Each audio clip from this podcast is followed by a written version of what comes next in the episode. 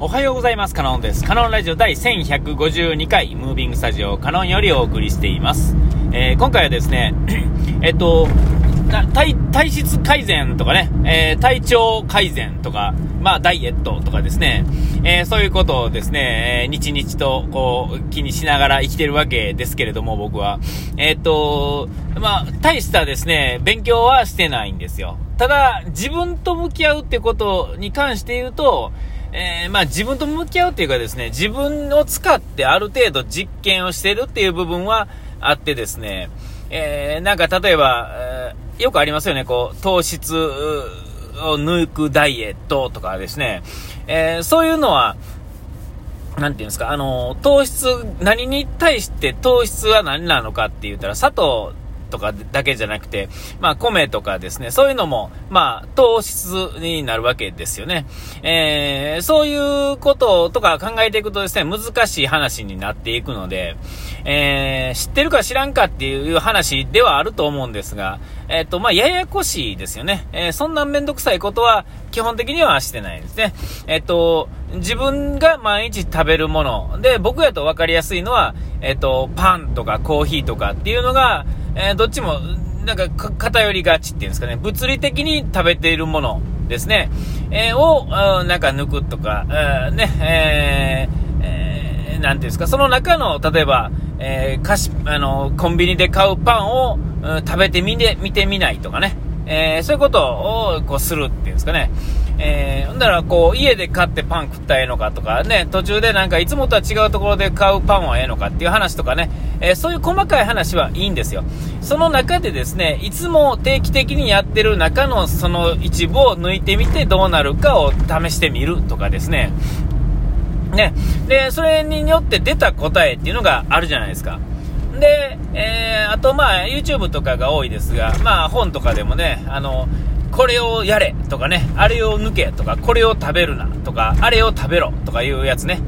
えーああいうのはまああの、本にするからこそですが、えーしっかりしたまあある程度のまあエビデンスっていうのは必要だからっていうのもあって、まあすごい偏った話にはなるわけですよ。ね、えーこれはこういうことによるからこういう風なものを抜いた方がいいんだよと。なまあこういう効果があるんだよっていうところの裏側の話っていうのはあんまりされてないことが多いと思うんですけども、まあ、その話してはること自体に嘘はないわけですよね。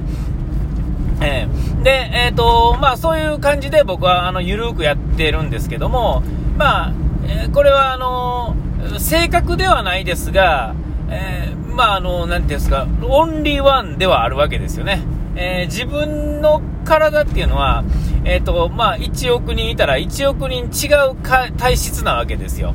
えー家族が一緒とか双子とか全部も含めてですね全部が違うわけですよね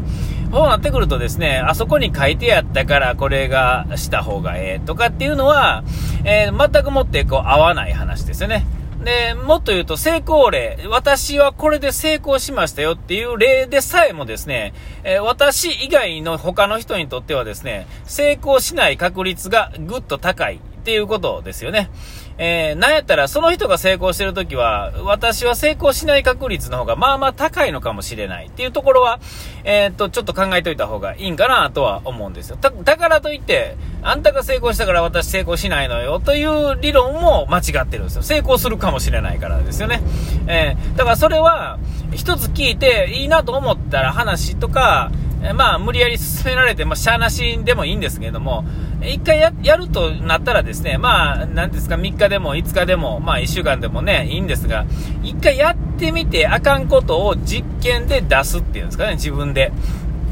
えーそれはしてみてもいいのかもしれません。で、それは、例えば失敗に終わったとしてもですよ。今度他のなんか案件があった時に、こういう系統のもんやったなとか、ああいう系統のもんやったなとか、なんか全然違う種類のもんで、違う種類のように見えるものをやったりしても、失敗した時は、あの前の系統と実はあの本質は一緒やったなとか、えー一見同じように見えても成功してしまったら、あ、本質のここの根本のところが実は違ってたんだなとかね、えーそういうことが、まあ、検証が重ねていけ、えー積み重ねられていけるわけですよ。ということは、まあ、その失敗をすることによって、えー成功に近づくわけですよね。えー、で、まあ、自分と基本的には、あの、答え合わせ。えー、人とのやりとり以外に自分は自分だけの、えっ、と、なんか、裏帳簿みたいなのを作っといてですね、で、その帳簿がですね、溜まってくるとですね、おのずとこう見えてくるっていうのが、まあ、一つの、一番いいパターンなんだと思うんですよね。うん。で、えっと、その話もいいんですが、今日ちょっとね、あの、あれと思ったんがですね、よくあの、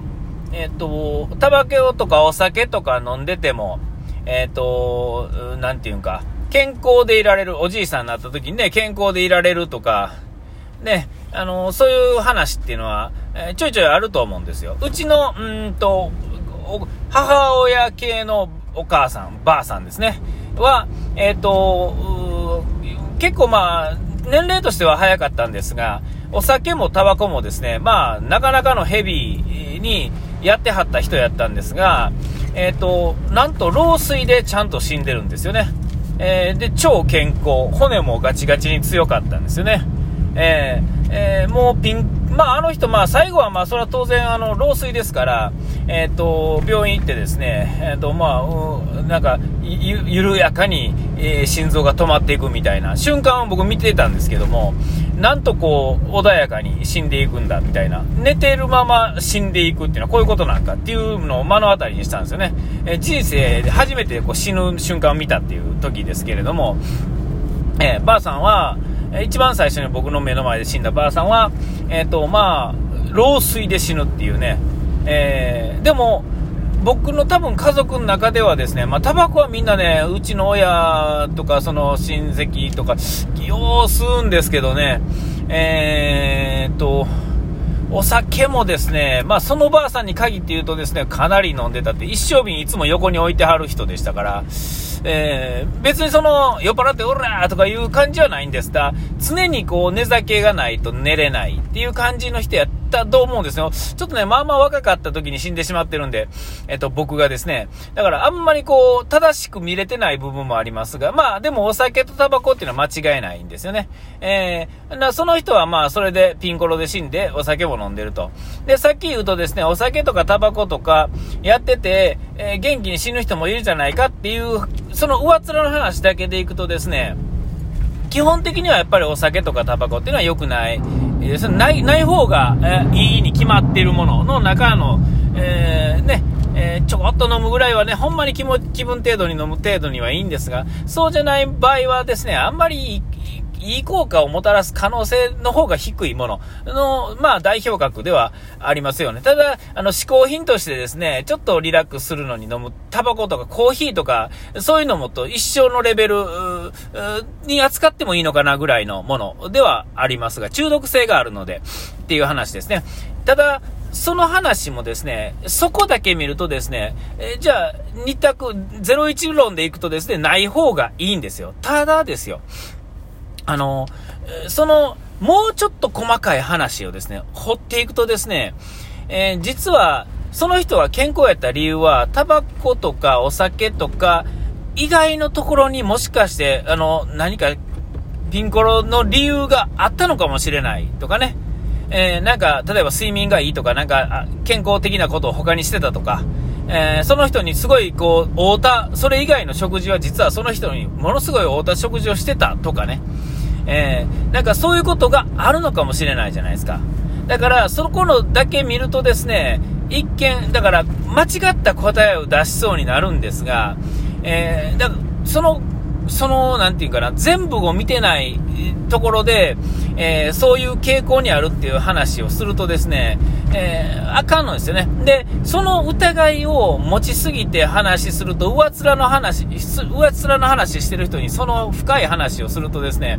えっ、ー、と、なんだお前は敵かみたいな感じになることがあるんで、これはまあ基本的には心の中に留めておいて考えておくものの一つではあると思うんですが、えー、どんなものもですね、まあ裏があってですね、別に疑うっていう意味では疑ってますが、えー、別に相手をやり込めようってことじゃなくてですね、真実が知りたいってだけのことでですね、えー、だから、えー、何でもそうですが、えっ、ー、と、表向きの、まあ、研究結果とかですね、えー、なんか、こう、なんか信用に足る人がですね、言ってることとかですね、ある本を読んで、偉い権威の人が書いた本を読んだからっていうのを、読んだから聞かしてあげるわって言って教えてくれはった人が信じ込んでいる時にですね、えー、まあ、このごちゃごちゃ言うのもおかしいんですが、えー、話半分に聞くっていうのが、ただ、あれですよね。で、読んでない本の解説をしてくれてるわけですから、まあ、読んだ、まあ、半分、その本の内容の半分の半分の半分ぐらいは、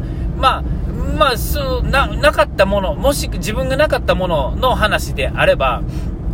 自分の中にですね、新たな視点が増えるわけですから、えー、またその、そのに、そのデータをもとに自分の裏帳簿の中にちょっと書き込んでですね、こんなこと言ってた、あこういうパターンもあるよっていうのを書き込んでいって、その裏帳簿をですね、できるだけこう、ま、埋めていければですね、最後はですね、あの、表向きとか、えー、にはですね、全然おかしなことしてんのに、うまいこと言ってる人っていうのは、実はそういう裏帳簿っていうのがですね、きちっと、えー、ある人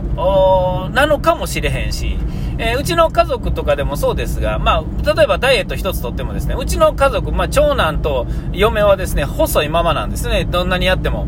で、えっ、ー、と、それは食べるものとかなんとかとかいろいろあるんですが、ああの、よくよく見たらですね、食べ方とかですね、食べるものとか、えっ、ー、と、もう満腹になったら無理とか、自分がその時必要なものっていうのを結構食べ分けてたり、量とかもですね、えっと、きちっと止めれるんですよね。えー、ああいうの見てるとですね、やっぱり細い人っていうのはやっぱりそういう風な、そもそもの生き方がちゃんと自分に合うたもんになってるからこそこうなるんだっていうことはですね、家族の中を見ててもですね、よくわかるっていうんですかね。えー、だからまあ、あの、表向きだけを見てはちょっとダメなんかなっていう、ちょっとそういう話でした。お時間に来ました。ここまでのおいてはカノンでした。うがい手洗い忘れずに。ピース。